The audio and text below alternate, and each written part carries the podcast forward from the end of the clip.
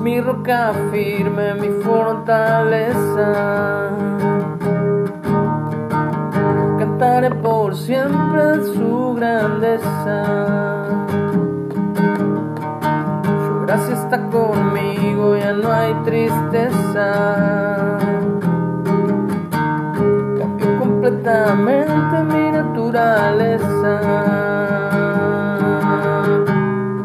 Solo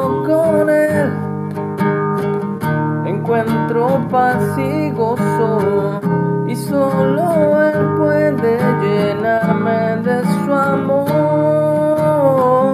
Solo con él hay bendición y vida y solo él puede llenarme de su amor. Hola, muy buenos días. Muy gracias a Dios por una mañana más que podemos estar en la lectura diaria de la palabra de Dios que es alimento a nuestro espíritu. Estamos en el libro de Mateo o. Vamos al capítulo 27, versículo 57. Y el título para hoy es Entierro de Jesús. Venimos viendo la muerte de Jesús, la crucifixión, y ahora venimos a la parte del entierro de Jesús. Dice, al acercarse la noche, José, un hombre rico de Arimatea, que se había convertido en seguidor de Jesús, fue a ver a Pilato y le pidió el cuerpo de Jesús. Pilato emitió una orden para que se lo entregaran. José tomó el cuerpo y lo envolvió en un largo lienzo de lino limpio. Lo colocó en una tumba nueva, su propia tumba que había sido tallada en la roca. Luego hizo rodar una gran piedra para tapar la entrada y se fue y tanto María Magdalena como la otra María estaban sentadas frente a la tumba y observaban. Al día siguiente, que era el día de descanso, o día de reposo, o el séptimo día, los principales sacerdotes y los fariseos fueron a ver a Pilato y le dijeron, Señor, recordamos lo que dijo una vez este hombre mentiroso cuando todavía estaba con vida, diciendo, luego de tres días resucitaré de los muertos. Por lo tanto, le pedimos que selle la tumba hasta el tercer día. Eso impedirá que sus discípulos vayan y roben su cuerpo y luego digan a todo el mundo que Él resucitó de los muertos, ya que si eso sucede, estaremos peor que al principio. Pilato les respondió, tomen guardias y aseguren la tumba lo mejor que puedan. Ellos entonces sellaron la tumba y pusieron guardias para que la protegieran. Vemos cómo fue el entierro de Jesús, como un hombre llamado José, literalmente un hombre rico, dice la palabra de Dios, eh, pidió el cuerpo de Jesús para ser enterrado en una tumba nueva y en una roca que había sido tallada. Así que, pero también vemos a la participación de mujeres que observaban ahí fieles frente a la tumba.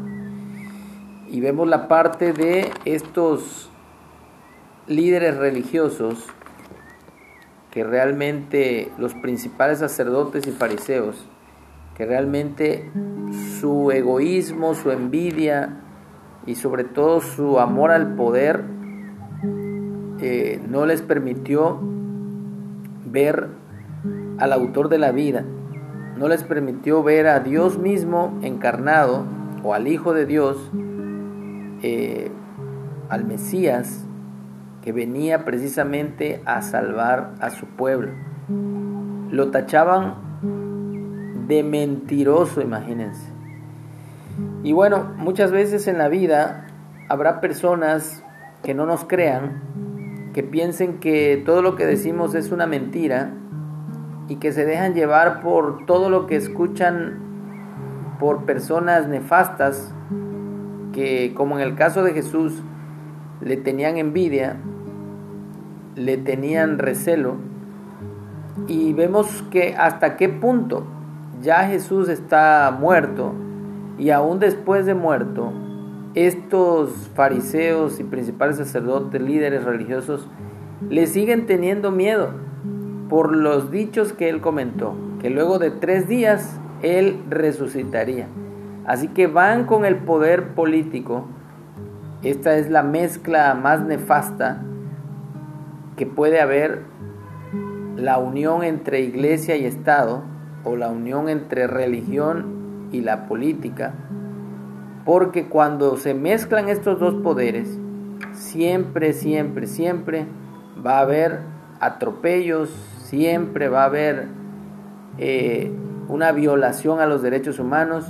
Recordamos aquí en México como Benito Juárez, el licenciado Benito Juárez, literalmente estableció en la Constitución el hecho precisamente de la separación de la Iglesia y el Estado,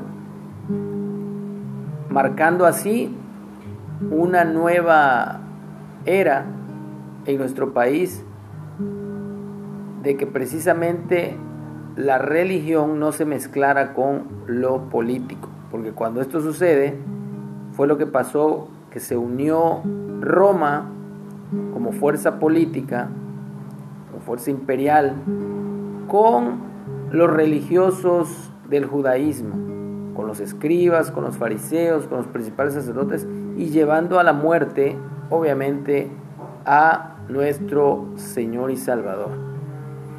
Así que Pilato les dio esa facilidad y les dijo que tomaran guardias y aseguraran la tumba lo mejor que pudieran. Y ellos sellando la tumba pusieron guardias para que la protegieran. Y es lo que vemos hoy día. Vemos a gente mezclando el término político con el término religioso para sus fines, para sus eh, logros personales y de esa manera dar una apariencia de piedad, pero negando totalmente la eficacia de ellas. Muchos pastores y líderes han caído en eso hoy día. Muchos pastores quieren mezclar estar sirviendo a Dios y sirviendo al César, sirviendo al gobierno. Entonces, no podemos servir a dos señores, porque dice la Biblia que aborreceremos a uno y amaremos al otro. Así que no podemos servir a Dios y a las riquezas.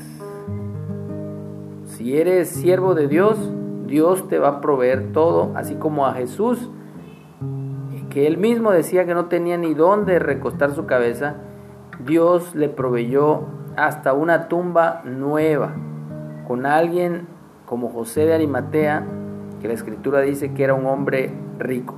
Así que no nos afanemos, despreocupémonos, ocupémonos en lo que verdaderamente importa, en estar llevando este mensaje por cualquier medio, a cualquier persona, pasando de boca en boca, dando testimonio de quién somos en Cristo, de qué es lo que ha hecho Dios en nosotros y manteniéndonos firmes en la fe de que Dios nos cuida, Dios es nuestro protector Dios es nuestra fortaleza, Dios es nuestro sanador. Así que tengamos eso en mente porque esto es mi roca firme, mi fortaleza. Yo cantaré por siempre de su grandeza. Conmigo, ya no hay tristeza cambió completamente mi naturaleza.